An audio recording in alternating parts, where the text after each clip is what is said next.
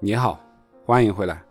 上一期我们讲了巴菲特投资策略的十七字箴言，和你分享了好行业、好企业、好价格。这一期我们就讲讲分散投资。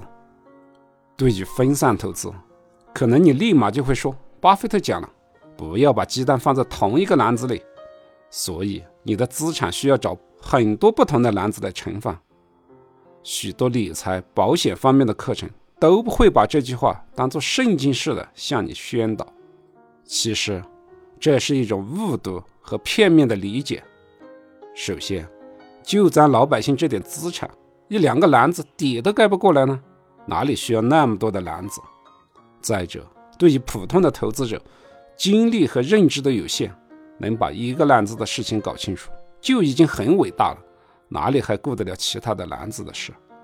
既然你都不了解那个篮子里面的事，贸然把鸡蛋放进去，岂不是更危险，风险更大？行动胜于雄辩，我们还是来看看巴菲特是怎么操作的吧，看看他的股票投资组合是不是非常的分散。在两千年，伯克希尔哈撒韦公司所持有的股票，市值超过十亿美元的只有五只。前五大重仓股的市值高达百分之七十四点七，持仓集中在日常消费、金融领域。持仓股最多的两只股票，可口可乐占到百分之三十二点四，美国运通公司占到百分之二十二点一。这么大的占比，在 A 股所有基金公司里面都看不到吧？你能说它这是分散投资吗？我们再来看一下二零一九年。虽然2019年伯克希尔哈撒韦公司的整个市值已经非常的庞大，但全十大重仓股的市值占比仍然高达百分之七十九点八，一百亿以上市值的股票还是只有五只，占比达到了百分之六十七点二，其中苹果公司一只股票的占比就达到了百分之二十九点七，可见这么大的盘子。持股的集中度仍然还是很高。总的来看，巴菲特的持股集中度高于大多数的机构。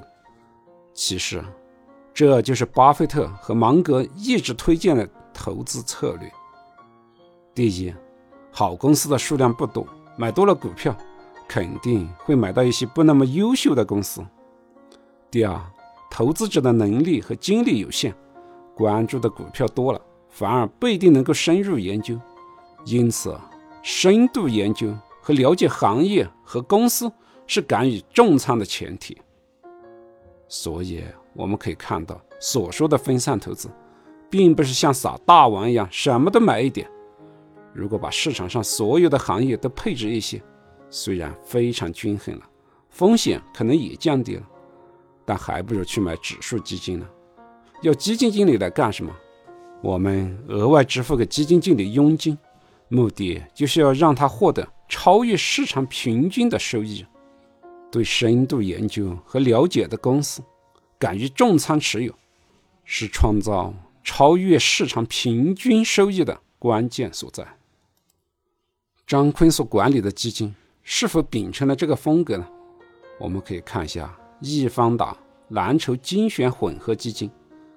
前十大重仓股占到了百分之九十二点四一，可以说持仓已经非常的集中了。而且前八只股票基本都是按照基金上限顶格持有，从这点看，确实与巴菲特的风格一致。适度分散，对于深度研究和了解的好公司敢于重仓，这才是股神超越市场制胜的秘密所在。对于长期投资，多长算长。在整个行业风格轮动的过程中，巴菲特是怎么做的？我们下期接着聊。欢迎点击订阅按钮，及时获得节目的更新信息。